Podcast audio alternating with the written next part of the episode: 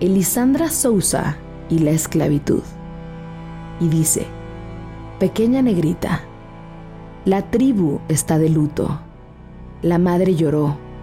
El suelo se puso bruto. El feijao se puso duro. El trigo se marchitó. La aldea entristecida corrió compadecida. Hasta los márgenes del río el tumbeiro partió.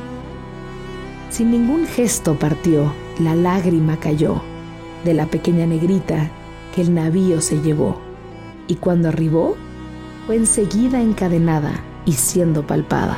Fue vendida como esclava, la futura reina Nago. Los años pasaron y la pequeña negrita se transformó. Es esa que pide en el semáforo, que vende dulces a cambio de un real, que es madre a los 13, que deja de estudiar a los 12, que a los 11 ya se olvidó de soñar. Sí, pequeña, la luna te mira con tristeza, pero está ansiosa, pues no ve la hora de verte reinar, asumir tu marca quilombola, asumir tus líneas en la historia y ver tus ojos brillar. Solo la poesía podría ayudarnos a sentir algo tan distante y desgarrador